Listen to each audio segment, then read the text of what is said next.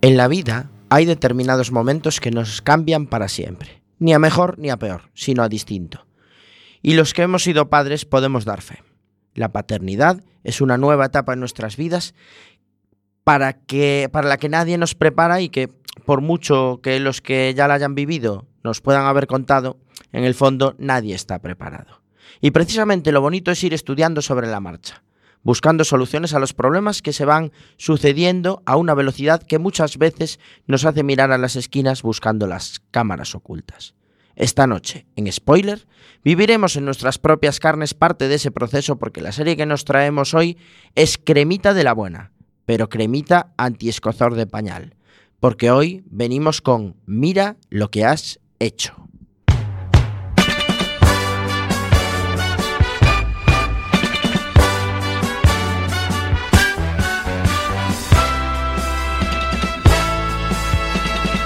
Martes 3 de marzo de 2020 estáis escuchando Quack FM en la 103.4. Hoy es martes de series, martes de spoiler.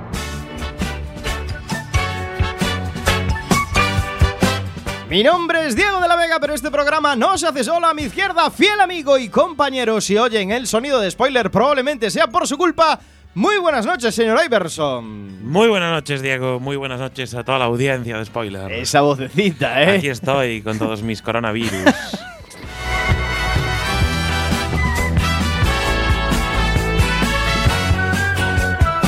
A mi izquierda, nuestro técnico de sonido que cruza el cristal y se junta con nosotros en el locutorio. Señor Alex Cortiñas. Yo solo, buenas yo solo crucé el cristal para tener más chance de pillar el coronavirus. que es como, es como- cuanto antes lo pille, antes lo paso. Va a ¿no? ser el chistecito de la noche, ya lo veo venir. La voz en femenino de este programa, la amante de las series de doble nacionalidad, Isa Lema. Muy buenas noches. Hola, pues muy buenas noches, Diego de la Vega. Muy buenas noches a todos. La verdad es que da gusto estar aquí, a pesar de que Fernando Simón, el del Ministerio de la Sanidad, dijo: se van a cancelar programas deportivos y eventos radiofónicos de más de cinco personas. Los comentarios más ácidos de las ondas hercianas de mano de Samuka. Muy buenas noches. Muy buenas noches, esto ya es como cuando no se podían reunir más de cinco personas por la calle.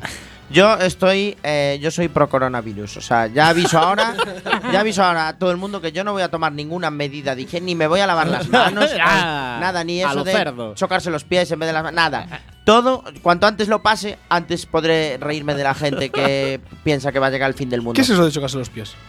No te enteraste ahora. Anda ahora la gente chocándose ahora en vez de darle la mano a alguien, te tienes que chocar un pie, pie derecho con pie derecho y pie izquierdo con pie Bueno, basta ya, basta ya. Estamos chocando pies, ¿eh? Pero primeros ministros haciéndolo.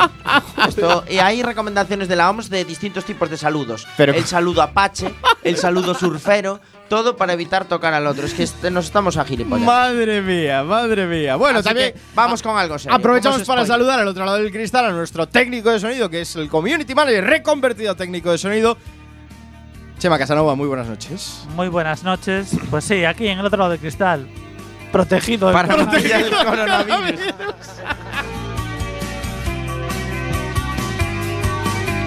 Di la verdad, Chema, estás en célula de aislamiento.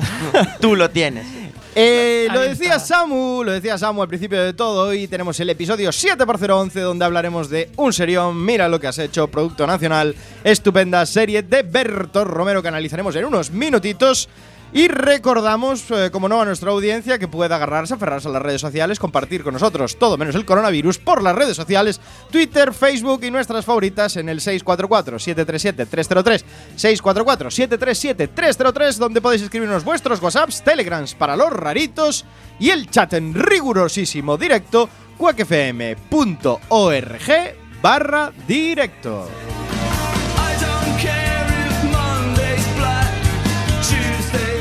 Y hoy digo con orgullo, gentes de la radio, amantes de spoiler, que estamos al día en nuestro maravilloso e increíble podcast blog.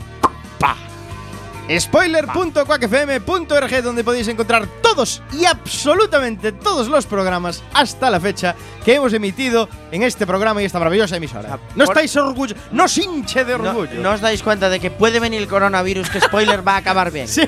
De todas maneras, No vamos a quedar en deuda con nuestra audiencia. no aseguramos que dentro de dos semanas esté actualizado. No, pero a día de hoy que nos quiten lo bailado. Pero a día de hoy, hoy podemos decirlo con orgullo, actualizado. orgullo, es maravilloso. Hecho- Henchidos. De hecho, está actualizado todo. Está actualizado el blog y está actualizado el radioco. ¿Eh? Oh, qué maravilla, ¿eh? Qué maravilla, ¿eh? Estamos al día. Como no puede ser de otra manera, con el mejor programa eh, De Quack FM. reconocido por los Osquaks de. Quack FM. Efectivamente.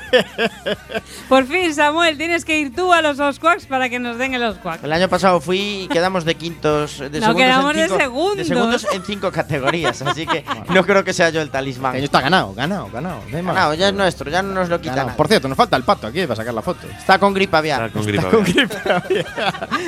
bueno, ahora pide paso, es el momento, sí señores, la candente actualidad del mundo de las series a través de las spoiler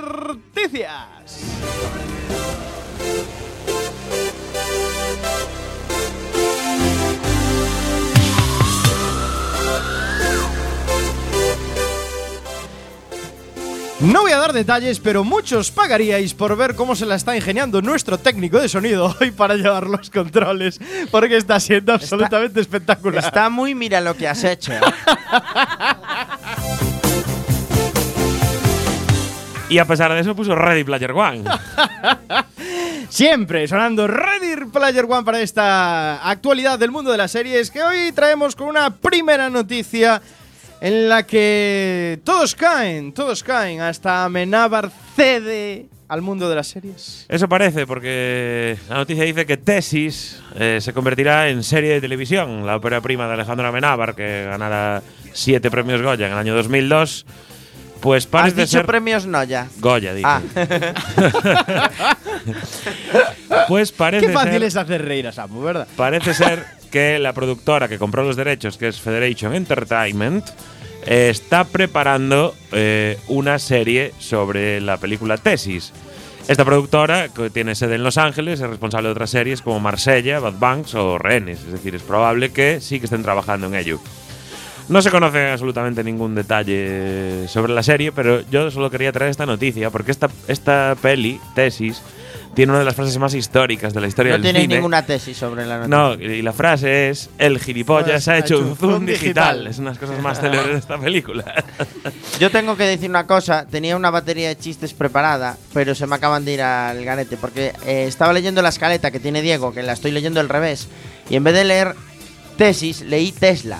Tesla. Y, está, y estaba serie. pensando yo, ¿van a hacer una serie de Tesla? ¿En Probablemente en breve harán la Claro, miniserie. Hombre, que la hagan de tesis tiene mucho más sentido. Tiene mucho más sentido. No, pero esto es la coronación Pero mucha de que, menos gracia. eh, obviamente Amenábar ha tenido que ceder esos derechitos. Sí, bueno, los tenía decir, vendidos, claro.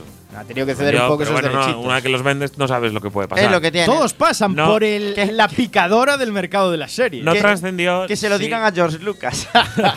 No trascendió si finalmente eh, Amenábar va a participar eh, de esta serie o no. Se hará el puro y el no casto y dirá que no. eh, no lo Bueno, creo. No lo sé. O si el gran Fele Martínez volverá a protagonizar esta, esta serie. Que Molaría sería- mucho, porque ¿qué ha sido de este hombre? Correcto, Eduardo Noriega sobra muchísimo, pero Ana Torrente y Fele Martínez, que son los que levantan la película, Siempre ha sobrado Eduardo Noriega. sobra muchísimo. Con cariño, Con todo Eduardo. el cariño, Eduardo, sobra. Fele Martínez, desde que perdió el pelo, le pasó como a Sansón. Se dedica a hacer series de estas de ridículas y papeles ridículos en series ridículas, porque desde que perdió el pelo parece un poco ridículo. Estéticamente hablando. No, no, no lo estoy criticando como actor, pero es que solo le dan ese tipo de papeles. Lo vi en series de estas de Telecinco tipo Oh, no. eh, Aquí no hay quien viva y cosas de esas. Que dices tú, joder, este tío No antes, antes valía. Me igual. eh, me quiero recordaros, ¿habéis visto Tesis recientemente? No, eh, hace no. mucho. Es una serie, es Bueno, una peli que pierde mucho espera, con el tiempo. espera. Sí, pero la parte de- Reciente- del gilipollas hecho un zoom digital. Eso es, eso es glorioso y es siempre lo glorioso. será. ¿Consideras reciente el año 1998? No. No, no lo Entonces considero no la vi reciente. recientemente. Hombre, salió en 2002, pero bueno, sería raro que lo 2002. hubieras ¿No visto. salió en el 96? Aquí, no, aquí pone que ganó los Goya en el 2002. Hombre, igual 2002. salió antes y se los dieron después, pero. No, no, En pues principio parece entonces- raro. Hostia, yo la, la ponía Pues la más vi en atrás, ¿eh? 2002, yo la ponía más Yo lo ponía en atrás. el ¿eh? 90 y pico. Yo la ponía en el de 2012. los Es 90. lo que dice aquí la noticia. De todas maneras, estamos en 2020, chicos. Han pasado muchos años. Es del 96. Es del La noticia 96. está Es del incorrecta. 96. Pues esta noticia Está incorrecta. está Está incorrecta. mal Eh, redactada. Pues igual le dieron los Goya No, más no, tarde, no, ojo, no. eh. Los Goya del 2002 fueron para abrir los ojos. Ah, amigo. Dios. es Ese increíble. dato acaba de. Esté corrigiendo acaba yo de sembrar el silencio. A toda la dato. Wikipedia. Pues ya está, otra cosa. Pues otra cosa mariposa. Veremos qué sucede con Tesis y qué Bueno, a esperemos mí me de moló serie. muchísimo la peli y a poco que hagan, yo creo que la serie va a estar guay. A mí la peli me encantó, pero Sí, la pero vi, bueno, yo la no vi recientemente y la recordaba mucho Yo no mejor. acabo de ver una serie sobre el tema de tesis. O sea, Snap Movies tal, no da para mucho más. Ya. ya, ya está, ¿no? Tuvo su momento. Claro. En 1996. No, tengo que decir que eh, en, el noven- en el 2002 tampoco pudo ser Abre los ojos porque fue del año siguiente, del 97.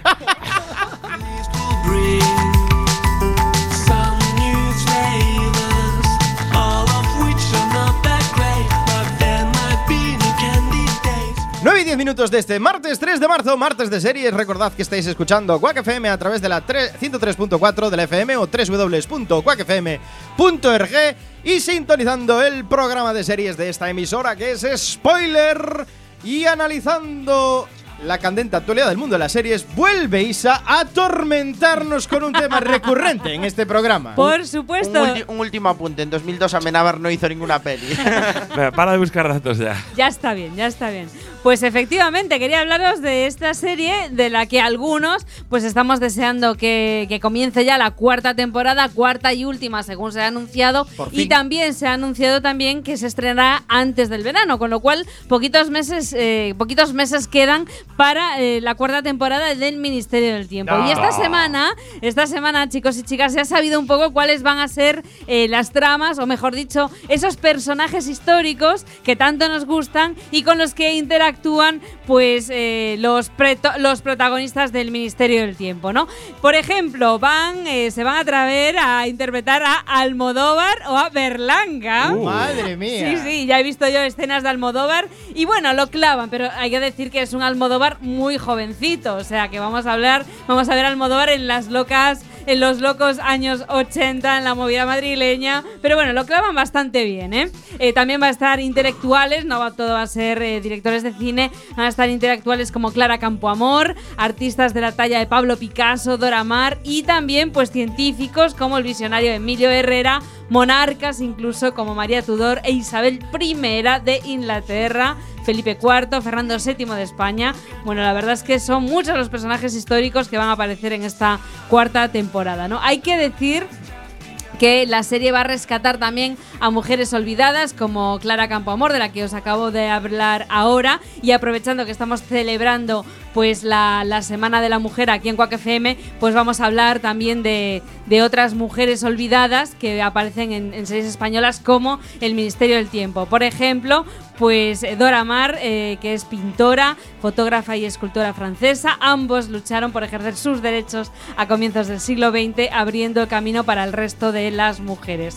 La ficción de la 1 también reconocerá la trascendencia del ingeniero Emilio Herrera, cuyo prototipo de traje espacial inspiró a la NASA para vestir a los astronautas que pisaron la Luna. ¿eh? Ahí ya veis, chicos, eh, no es solo Pedro Duque, el único español que, llegó a la Luna, sí que participó en la llegada a la Luna, también estuvo ahí, pues mm, Emilio Herrera, ¿no? Y también, por supuesto, Picasso, el malagueño eh, más conocido, más internacional, además de Antonio Banderas. Después de banderas. después de Banderas, que se dará la mano con Velázquez, ya convertido en uno de los personajes más queridos de la serie. Bueno, pues nada, estreno muy pronto de la cuarta Pero, temporada ¿y de del Ministerio. Y que sepáis que ya lo hemos hablado, ¿no? Pero que reúne a la mítica patrulla. Claro, te eh, voy a decir, los protagonistas por- son los sí. auténticos, ¿no? Rodolfo Sancho, sí señor, Julián, también Amelia, Aura Garrido, Pachino, Hugo Silva. Sé que nos gusta mucho. su ¿Vuelve Hugo Silva? Va a estar Hugo Silva, lo admiten, lo admiten. Pero ¿por qué Hugo no se quedó en Filipinas en el Alonso, capítulo de. eh, Nacho Fresneda, que interpreta al mítico Alonso. Y también va a seguir Macarena García. Maki, nuestra Maki. sí, sí. Eh, que interpreta a Lola. Bueno, pues esto, que, que ya lo- y bueno, por supuesto que van a estar pues Salvador, Ernesto, Irene, que está Cierran a lo grande. Cayetana Guillén Cuervo, vamos, que va a estar todo el mundo, no vamos nosotros Igual conectan eh, la gripe española con el coronavirus en esta Molaría, temporada. molaría. Yo Ah. creo que es que ya la serie está grabada, ¿no? Pero si no, Pero deberían poner un apéndice final que sea que realmente el coronavirus es la gripe española traída a través de- del Ministerio del Tiempo. ahí está. Un ministerio del tiempo que viajó, tuvo que hacer una misión en China Claro. y mira lo que trajo. Y la ¿Viste? liaron. Viste allí, mira esto lo que trajiste. Pero se podía viajar afuera de España. Bueno, si Si, estuviera era, en si, per- Filipinas, si per- si pertenecía al imperio en ese momento, sí. Yo creo que algo de China en algún momento Sí. igual hubo. Siempre podrían ir a una embajada que siempre suele español. Claro, es un español. Ahí está, ahí está. Muy buen traído eso, sí, señor. Bueno, pues eso, que estamos Correcto. deseando que empiece ya el Ministerio del Tiempo y no pierdo yo ocasión de, de hablar de esta serie. Y luego, eh, cuando acaba la temporada, Podemos desarticula el Ministerio del Tiempo, ¿no? Al final de, de la serie. Claro, ahora que Pablo Iglesias está en el CNI, chao, los ventila Chao el ministerio. Se acabó la historia. Veremos si por fin se acaba esta tortura para algunos. Qué la verdad- Panacea genial. para otros del Ministerio del Tiempo. Siempre creando polémica, ¿eh? Diego?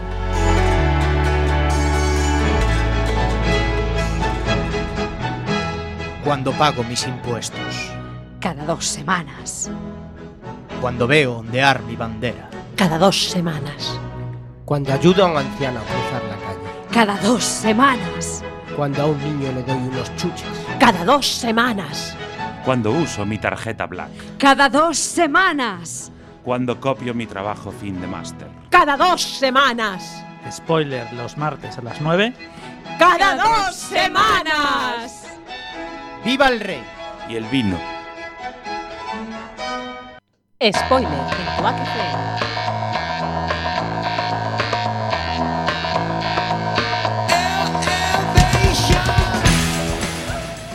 Seguís escuchando Quack FM en la 103.4. Esto es spoiler en los martes de series. Eh, y ahora seguimos con la candente actualidad del mundo de las series porque vamos a hablar de una actriz que se hizo muy conocida por Friends y por sus posteriores actuaciones en el mundo del terror. ¿Quién es Samukao? Pues nada, Uh. eh, no es tan difícil, solo había tres en Friends. Pero bueno. Bueno, Eh, a ver. En este caso estamos hablando de la mítica Courtney Cox. Courtney Uh. Cox. Que vuelve a, al Bueno, lo terror que, lo que queda de Courtney Cox, porque tiene como tres caras ahora o cuatro de capas de Botox que se puso. Cierto, eh, Courtney Cox eh, eh, o el cromo de Courtney Cox. Eh, como decía, vuelve al género, como decía Diego, vuelve al género del terror con Shining Eh, aunque casi todo el mundo la conoce por ser Mónica Geller, eh, los fanáticos del, terror- del terror la identifican más con el papel de Gail Withers, esa periodista agresiva que consiguió sobrevivir a las cuatro películas de Scream, eh, la mítica saga de Wes Craven. Eh, y ahora pues vuelve con una serie nueva de Stars que se llama Shine Veil. Se trata de una comedia de terror. eh, muy fan eres de este tipo de formatos, Diego, el rey de Santa Clarita. Eh, Ah. Eh, comedia de terror con capítulos de media hora que vienen de manos de la creadora de Divorce, Sharon Horgan, y el co-creador de Trial and Error, Jeff Ashcroft. Derbla Walsh, del cuento de la criada, dirigirá el piloto de la serie, que a mí es lo- sabéis que es lo que me tira, más Sí. eh, que otra cosa, el piloto. Está escrita por eh, los dos, eh, las dos personas que nombramos anteriormente y trata sobre una familia disfuncional que se muda de la ciudad a una casa en un pequeño pueblo en el que han tenido lugar unas terribles atrocidades. Nadie parece darse cuenta de esto, excepto Pat, que es el personaje que interpreta a Courtney, que es la madre de la familia que está convencida de que está deprimida o poseída, ya que los síntomas que tiene son exactamente los mismos. Todos tenemos nuestros demonios, pero ¿son reales los de Pat?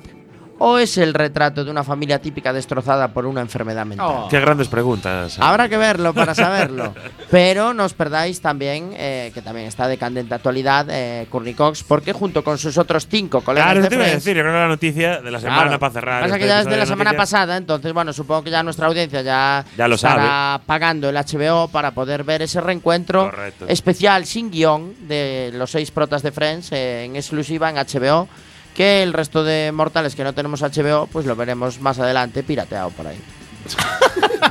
¡Hala! Me gustaría dar dos apuntes de noticias que me parecen interesantes de las que nos he hablado y muy breves, ¿vale? Una, Disney Plus se acerca inexorablemente, además con ofertones para enganchar Con a la descuentos, gente. descuentos de con 10 euros descuentitos para anuales. enganchar a la gente. Buah, 10 euros anuales. Eh, Descuentazo, Disney ¿eh? Plus lo peta entre las familias. Disney Plus, bueno, sale baratero, ¿eh? al Con final. todo el catálogo, yo ya puedo tirar el disco duro que tengo con pelis piratas Bueno, de se Disney. acerca porque con todo el contenido de Disney, ya lo sabéis, otra plataforma más. Bueno, en- se estrena en dos semanas. Sí, nada, finales de marzo. ¿Pero cuesta es. solo 10 euros o hay un descuento Cuesta de 10 euros anual, anual 60 euros para Ajá. cuatro. Eh, qué bien, Iber, que Diego nos comentó esto justo antes de que te pague el Netflix.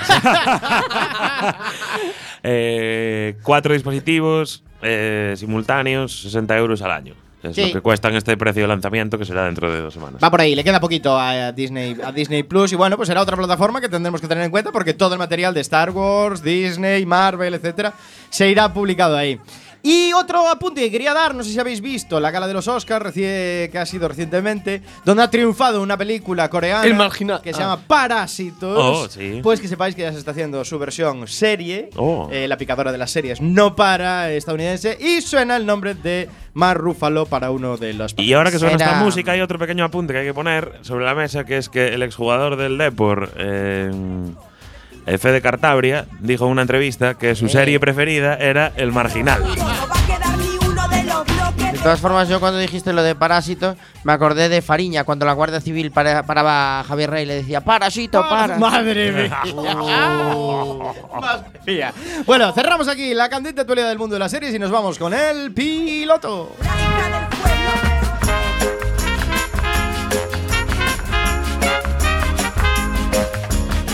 El piloto, la sección con recorrido donde Samucao nos analiza ese primer episodio de una serie fresquísima que acaba de llegar y nos dice lo que le gusta, lo que no le gusta, en fin, si tiene o no recorrido. Samucao, ¿cuál es la serie de esta semana? Pues lo tienes ahí apuntado, Diego, tú me dirás. A ver, Los Salvajes. Los Salvajes, exacto. Efectivamente. Los Salvajes, un serión de Canal Plus.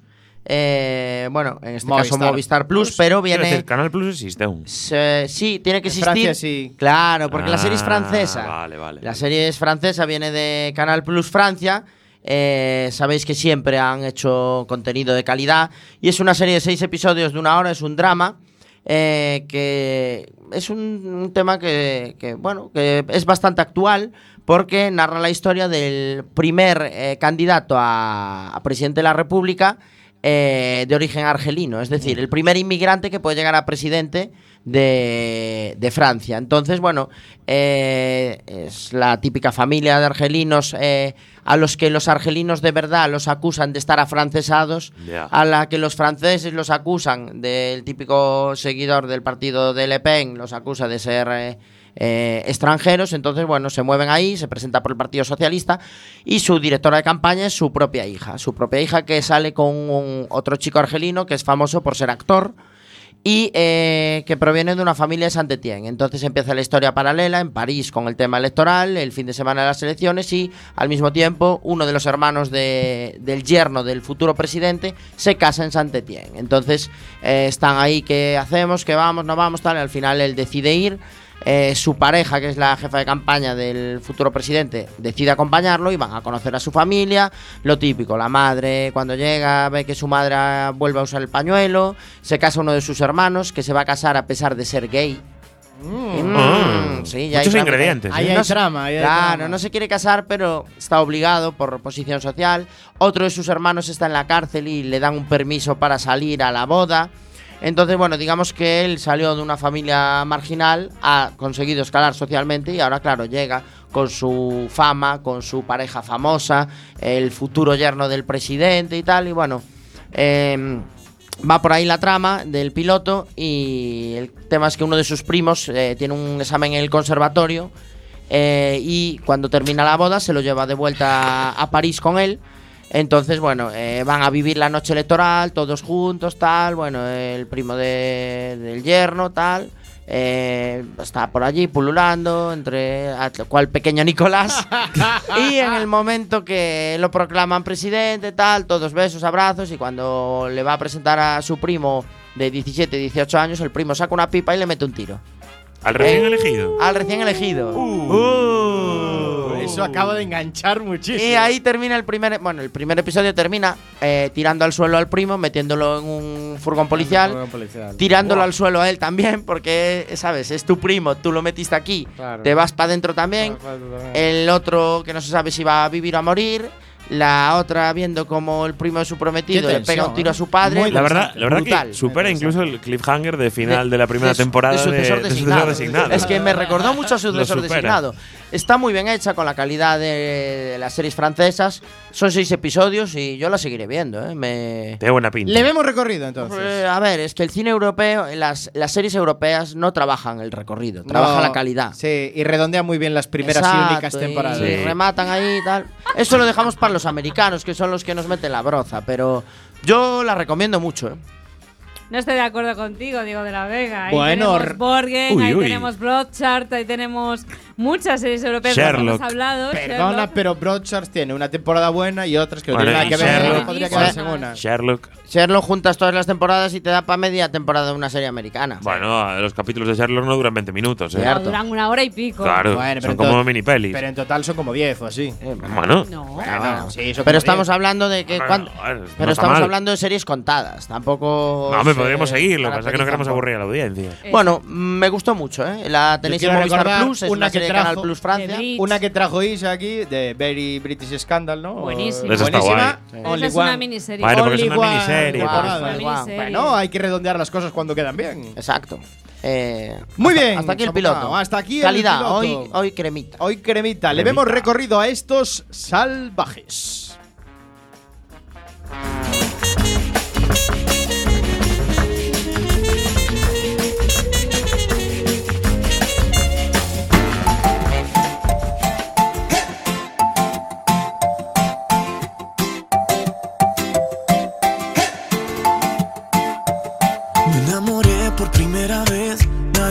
Avisó que iba a suceder y ahora estoy también aquí en el Edén contigo.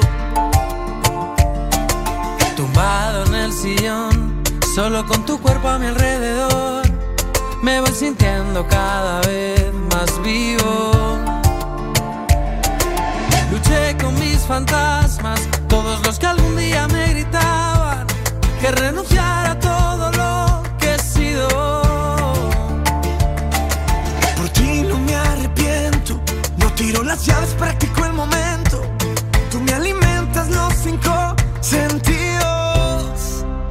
Yo quiero estar borracho,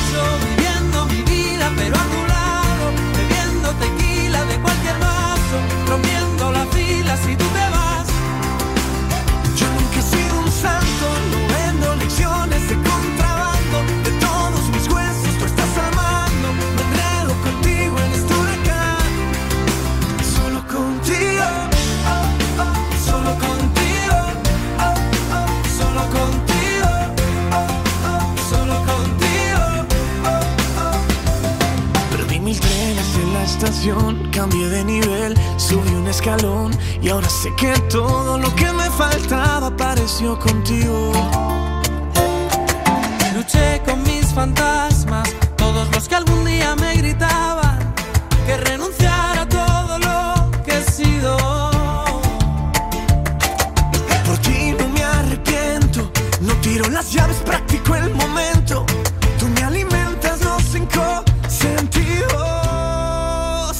quiero estar borracho, viviendo mi vida. Todas las novedades de.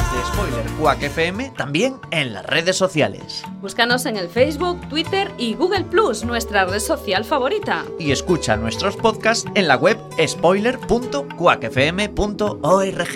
Here comes the sun. do, do, do. Here comes the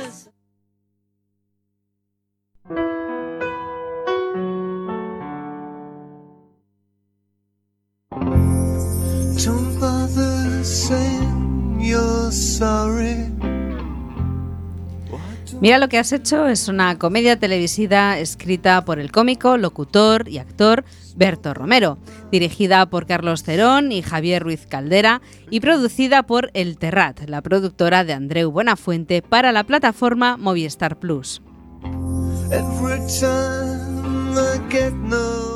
La serie se estrenó en febrero del 2018 y cuenta ya con dos temporadas de seis capítulos de 30 minutos cada una. Mira lo que has hecho es actualmente una de las series más vistas de Movistar Plus, razón por la cual su tercera y última temporada se espera con bastante expectación después del éxito de las dos primeras. Todavía no hay fecha de estreno, pero sí sabemos que se emitirá en 2020. La serie cuenta en clave de comedia, con toques dramáticos, la vida de Humberto Romero de ficción desde un momento clave, el nacimiento de su primer hijo, Lucas, y cómo la llegada de este pequeño ser lo cambia todo. A partir de ahora, Berto tendrá que ajustar su estilo de vida a las necesidades de su hijo y convertirse en un padre responsable no siempre será fácil. Pero no penséis que es la clásica sitcom familiar, sino todo lo contrario. Está dirigida a un público adulto, pues en los guiones no faltan las bromas sobre sexo, porno o drogas a las que nos tiene acostumbrados Berto Romero. En la primera eco la enfermera sacó un trasto así con forma de pene, ¿eh? le puso un condón delante mío, lo lubricó y se lo metió en el chirri a Sandra, venga para adentro, buscando, ¿eh? delante mío todo eso, sangre fría. Claro, técnicamente eso qué es? La fantasía de cualquier hombre adulto heterosexual. Sí. Y no, porque también es la primera foto de mi hijo. ¿Te puso burro? En parte sí, pero en parte me horrorizó. Pues en parte es legítimo material para pajas. No me des lecciones sobre esto, ¿vale? Yo he llegado a pelármela con María Teresa Campos. Bueno, yo soy más teterelo. Nos ha jodido, a lo fácil. Tú eres Berto, ¿verdad? Sí. ¿Quieres un selfie? No.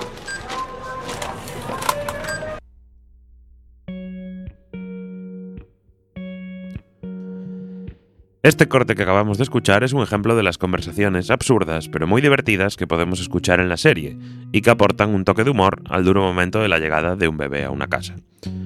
Como padres primerizos, Berto y Sandra tendrán que hacer frente a los retos como calmar el lloro incesante del bebé, las eternas visitas de la familia, no siempre bien avenida, las crisis de la lactancia materna, etc.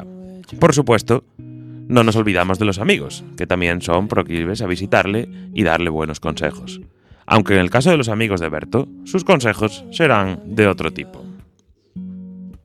Piensa que las tetas que calza ahora ya no las vas a ver nunca más. Ya me dirás para qué me vale. Ni pajas ni nada. Últimamente. Tú mismo. Yo conservo un mogollón de vídeos de mi mujer de cuando daba de mamar. ¿Y para qué? ¿Cómo que para qué?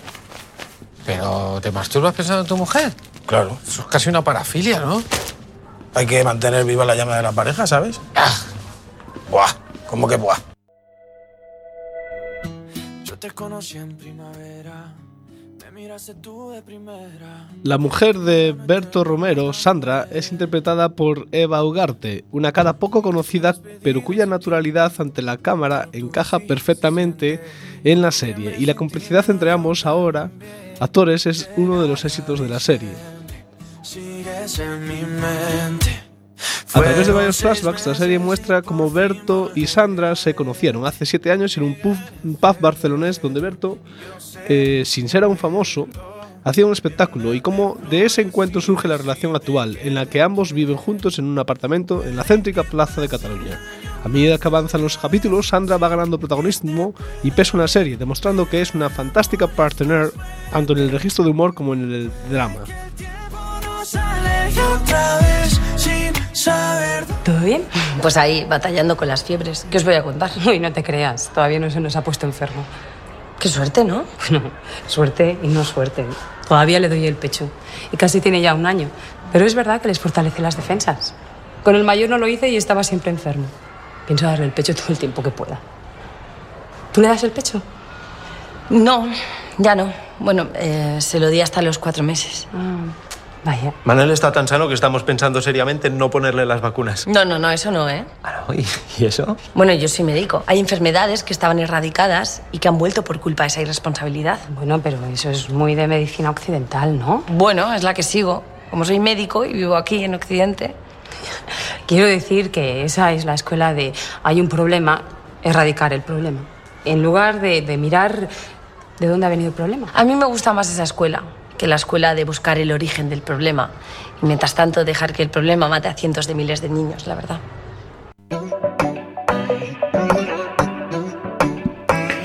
Sandra, médico de profesión, es de la pareja la que más se ha preocupado en informarse y leerse todos los libros sobre cuidados del bebé existentes en el mercado. Es la que más le da vueltas a cuestiones como el apego madre-hijo, las rutinas del sueño o el modelo pedagógico más adecuado para la guardería de Lucas. Sandra lo discute con Berto, quien normalmente asume las decisiones de ella, aunque el resultado, a veces, no es el esperado. Hace media hora que ha comido y está limpio. Hambre no puede ser. Espero que estés segura con esto, porque si no funciona, esto es hacerle sufrir por sufrir. Espera un momento. Alberto, no lo pongas más difícil, por favor. Yo lo pongo difícil. Pues voy, lo cojo y lo duermo yo en brazos, que no me importa. Que no podemos estar toda la noche dando paseos. No me siento la columna vertebral, me voy a quedar paralítica. Y ahora que hemos empezado, no vamos a parar. Venga.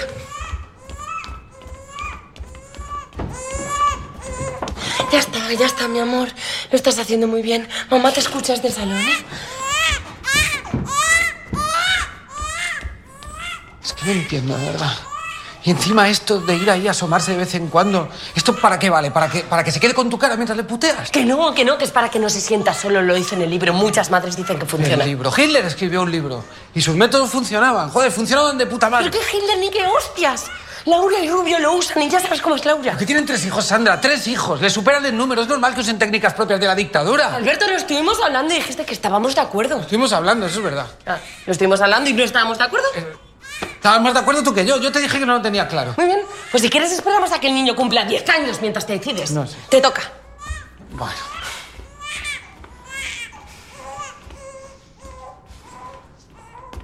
Hijo, lo siento, yo te cogería, pero tu madre ha decidido que no. Tu madre ha decidido que hay que hacerle caso a un libro ahora. ¿La leído de un libro?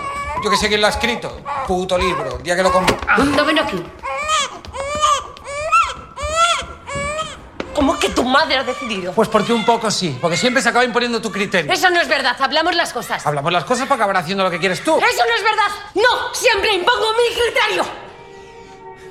Ya, ¿Cómo que ya? es verdad, tienes razón. A veces no. ¿Qué quieres decir? Pues que con tu padre lo has discutido mucho. Dijiste que te daba igual. Pero es que sí, a mí me da igual. Si a mí me la pela, que apostate luego si quiere. A mí me da igual. Era a ti a la que no le daba igual y decías que bautizo no y que bautizo no. ¿No te acuerdas? Joder, Alberto, que no le puedo negar eso también. Pero ¿cómo que también? Si nos has cogido el pediatra, nos has cogido la clínica, lo único que le has dicho que no es que se llame Arsenio como tu bisabuelo. Tampoco le estamos jodiendo tantos caprichos a tu padre. Muy bien, muy bien. Pues vamos a seguir tu criterio. Voy, lo cojo en brazos y a la mierda el Estivil y a la mierda el doctor Fabri y su puta madre. No, espera. ¿Qué? Yo te he dicho que claro no lo tengo. Y sí funciona. Entonces sería solo esperar un poco más, ¿no?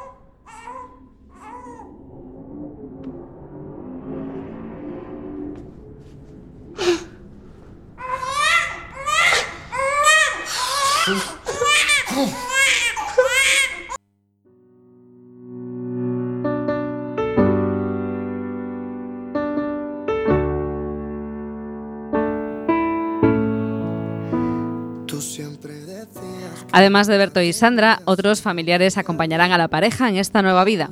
Los padres de Berto son una familia de clase media tradicional, donde el padre es bastante amigo de la bebida y la madre es una bonachona ama de casa.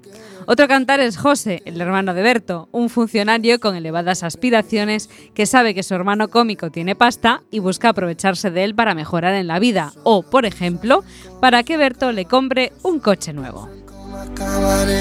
Un día me dices me faltan las ganas. Aprovechando el tiempo muerto, ¿me acompañas un momento al coche que te quiero enseñar una cosa? Mamá, ¿te ocupas?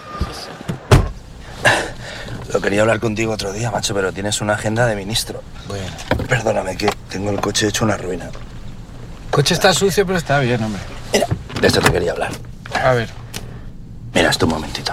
Es que no necesitas otro coche, Tete, de verdad. Bueno, bueno, pero este coche, Alberto, tiene más de siete años, ¿vale? Y la DGT recomienda cambiarlo cada cinco. Por seguridad. ¿O quieres que tenga un accidente? 4x4 tiene que ser, pero si no vas nunca al campo. No voy porque no tengo un 4x4, pero que también pueden ir por ciudad, ¿eh? Que no los prohíben. Este precio no puede ser normal. No, no, claro no. Es que esto es, es sin extras, aquí. A ver, no necesitas airbags traseros si no tienes niños. Cojones, si no tienes ni novia. Bueno, y oye, si encuentro una y quiero tenerlos... Antes de cinco años, porque la DGT te obligará a cambiártelo, entiendo, ¿no? Wifi. Wifi, en el coche. Sí, Alberto, a ver, est- estamos regateando por, por unos extras que te sacas tú con medio bolo. No estamos regateando, porque no te he dicho que sí. Ahora sí, siempre te lo devuelvo. Ah, en cómodos plazos. Sí, y no me salto casi ninguno, ¿vale? Me, me salté el mes de las vacaciones porque fue un viaje a Vietnam que, que era una pasta. Que te dejé yo también. No mezclemos las cosas, Alberto, que eso es otra partida, ¿vale? Eh, Más tarde o más temprano te lo acabo devolviendo todo, ¿sí o no? Si tú te arruinas, en tu gremio nunca se sabe, ¿vale? Porque estás ahí arriba, luego estás en el fango, pues que sepas que tendrás a tu hermanito, el funcionario, para lo que sea. ¿Qué? Pero si te estoy pagando yo la plaza de parking también, cojones. Eso no es verdad, se la estás pagando a papá. Pero si papá no la usa y la usas tú, te la estoy pagando a ti. Bueno, pero pues porque papá me la deja a mí, pero eso, eso háblalo con él, a mí no, a mí no Sí, me ahora voy a hablar en con esos papá rollos. Sí, háblalo con él. No, no, ya está, ya está, Alberto, da igual, da igual, déjalo, déjalo estar. Iré al banco, que me crujan a intereses, hablaré con los de las corbatas, que me, que me, que me jodan la vida, pero vamos, cualquier cosa mejor que estar sometido aquí a un tercer grado.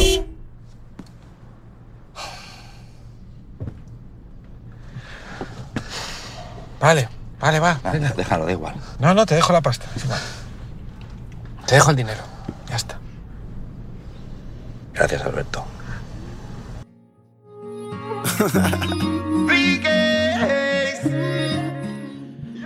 La familia de Sandra tampoco es perfecta. El suegro de Berto, Ramón, se niega a mantener conversación alguna con el actor, porque considera que no es una pareja adecuada para su hija favorita. La madre de Sandra se ha marchado al extranjero después de liarse con Pepe Navarro, y la hermana pequeña dedica su vida a llamar la atención de su padre de todas las maneras posibles, incluso liándose con un cincuentón amigo de la familia.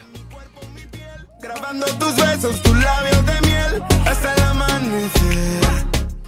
Hombre, ¿y tú qué? Que ya te vale. Ah, que te has quedado muda, no vas a dar ninguna explicación. ¿Y tú no habías empezado a darle el biberón ya? Creía que la leche se reabsorbía o algo. No. Bueno, le di biberones pero con mi leche, que mientras pueda... ¿Por qué no le das la de bote ya y te olvidas? Que No, no sé, no, no quiero... Lo que no quieres es perder la competición con las otras madres. ¡Ande, que les den por el culo! Hombre, ¿y tú qué? ¿Qué pasa con Fernán? ¿Qué es Fernando, Rosa?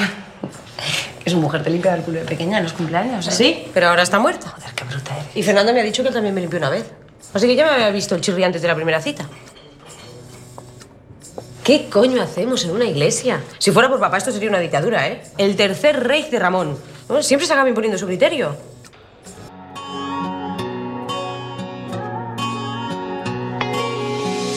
Tu corazón dolido me hizo prometer. Si en toda buena familia catalana que se precie el bautizo del nuevo vástago es un momento de alegría y felicidad en la vida de Sandra y Berto, tal evento se convierte en un divertido episodio en el que nada parece salir bien. El estrés pasa factura a los jóvenes padres y hasta la dudosa ayuda del hermano de Berto, quien no parece tener mucha idea de niños, acaba siendo bienvenida. Que aunque sea de días por nuestra. ¿Por qué no juegas con los de Consejos ahora no, ¿eh? Ahora no. Igual es que quiere conservar el pecado original. Por favor. ¿Puedo intentar algo yo? ¿Qué? ¿Por probar? Esperad aquí, ¿eh? Que vuelvo enseguida. Mi pobre corazón. Tranquila, Sandra. Todo va a salir bien. Claro, Ramón. Como debe ser, ¿no? Mira, papá, a mí esto me da igual. Estamos bautizando a Lucas por ti. O sea que me estáis haciendo un favor. Que no es eso. Hombre, un poco sí. No ayudes, Rosa. Uno intenta que su nieto no empiece la vida ya condenado. Mira, si Dios condena a bebés, igual no se merece que le dediquemos tanto tiempo. Un momento. ¿Funciona?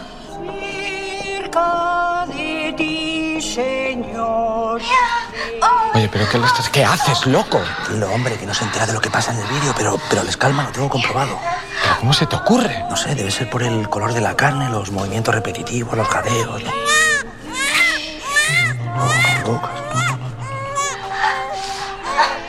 ¿Eh? ¿Lo ves?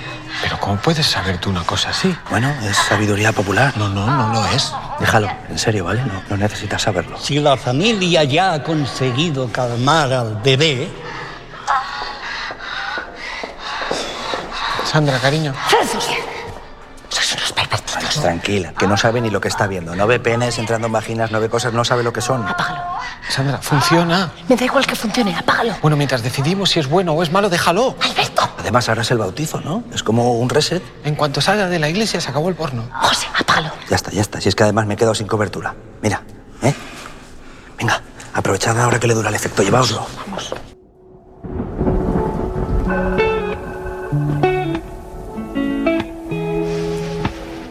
La serie retrata la vida en pareja de Berto y Sandra sin seguir demasiado los estereotipos. Al contrario, nos los muestra como a una pareja unida capaz de hacer concesiones para conciliar la carrera profesional de ambos con las responsabilidades de la paternidad. Serán capaces de lidiar con las situaciones que se les presentan, como escoger un pediatra para Lucas o asistir a las reuniones de la escuela Montessori, que finalmente es a donde envían a su hijo. Un lugar bastante alternativo que no se librará de la satírica mirada de Berto. Yo te juro que si conmigo te vas, siempre con un Uníos, pasad, pasad. Es muy importante respetar la hora de llegada. Ya sabemos que para los niños el tiempo no existe. Siempre se están distrayendo con algo. Así que nos toca a nosotros controlar muy bien el reloj. ¿De acuerdo, papás y mamás? Una cosa, debéis tener una cañería rota o algo porque se oye como agua. ¿Lo oís? Todos la oyen. Es música ambiental. La hemos puesto al principio, cuando no estabais. Si me acompañáis, pasamos a una de las aulas para que veáis cómo funcionamos. Bueno, pues en este caso os llamamos y le venís a buscar. Pero si tiene fiebre no se le puede traer. No, no, no. Está totalmente prohibido, ¿eh? que puede ser contagioso y luego se nos quedan los virus aquí durante meses. ¿Más dudas? ¿Tenéis wifi aquí? Sí, sí, tenemos. ¿Necesitas la clave? No, no es eso, es por la radiación, por los bebés. Bueno, es que no sé si puede ser perjudicial, pero algo he leído por ahí, ¿eh? Bueno, nunca nos ha parecido un problema. En casa la desconectamos cuando no la usamos. Sí, nosotros también, por eso lo decía. Pues nosotros la tenemos conectada a las 24 horas. Debemos estar recocidos ya. Yo he leído que como son microondas, al final es como tener un horno abierto. Mira, pues eso que nos ahorramos en calefacción, ¿ves? Que podría estar relacionado con casos de tumores en bebés. Vaya. Qué mal. Bueno, me informaré, en todo caso. ¿Alguna pregunta más? Sí. ah, bueno, eh, es que yo tengo un amigo que llevó a su hijo a otra escuela Montessori como esta y me comentó ¿Qué es eso que de desde Montessori? la escuela les dijeron que estaría bien que los niños siguieran con las actividades en casa.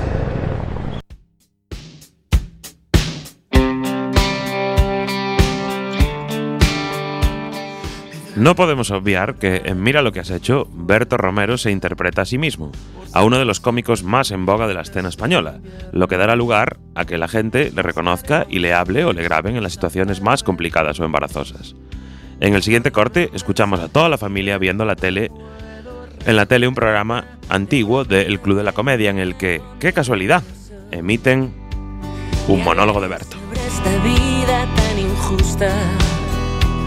Comeremos eso que tanto te gusta. Mira, mira, es Berto. Bueno, pero quitarlo, que ya me tenéis muy visto. Estoy aquí en persona. Sube el volumen, niño. Vale. Vamos a hablar de Texas. No, no, es- ese no, que además es súper antiguo este. Quítalo. Venga. Se acabó la vergüenza. Callaros todos. Es que es repetido. Da- Dame, páralo. Es repetido. El Callaros todos. Vamos a reírnos un rato. Estáis relajados, ¿eh? ¿Os habéis masturbado antes de venir? Yo siempre lo hago. Yo siempre me la pelo antes de hacer un monólogo. Me relaja. A veces agarro el micro y se me queda enganchada la mano. No, es broma. Me lavo la mano. Es que me, me encanta pelármela. Me gusta mucho pelármela viendo unas buenas tetas de embarazada.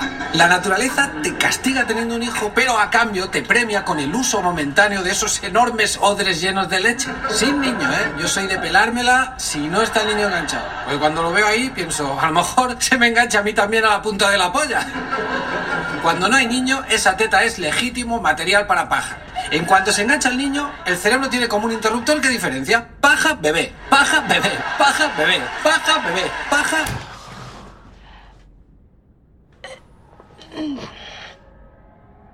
Mamá, ¿qué es material para paja?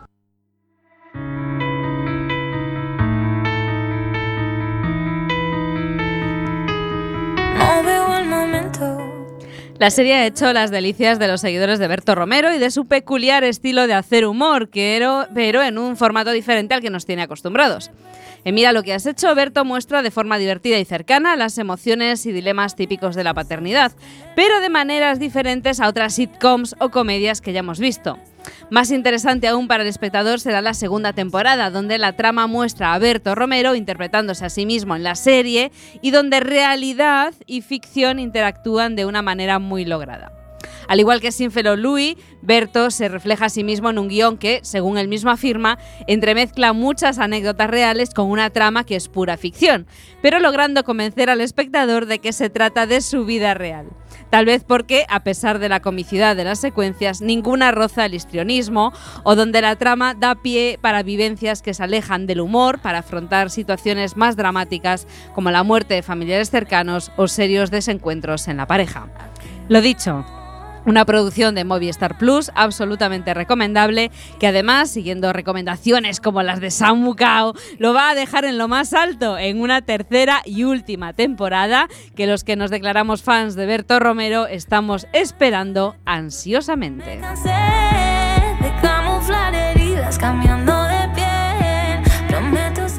Hasta aquí el análisis de este Mira lo que has hecho, gran serie de Movistar Plus, gran esfuerzo de Berto Romero por trasladar una semi-biopic, ¿no? De cómo ha sido su vida al tener hijos y nos ha encantado verla, pero ahora nos gustaría compartir con vosotros también unas cuantas anécdotas que hemos descubierto de la serie. Pues sí, porque por ejemplo, eh, Berto Romero y Eva Ugarte pasaron por el programa La Resistencia, conducido por David Broncano, donde hablaron de la segunda temporada de la serie. Ante la pregunta a Eva sobre cuánto dinero tenía ahora mismo, la actriz explicó cómo fue la negociación del sueldo de los dos protagonistas. Y dijo, yo no tengo el mismo recorrido que este señor ni su mismo caché, señalando así a Berto. Pero a mí me llegó una cifra y a él otra bastante mejor. Y lo que al final hicimos fue sumar ambas cifras y dividirlo por la mitad. Como dejó claro el cómico, si dos personas trabajan en lo mismo, han de cobrar lo mismo. Muy bien, por Berto Romero. Enorme, Berto. Solo por eso ya se merece un sombrerazo.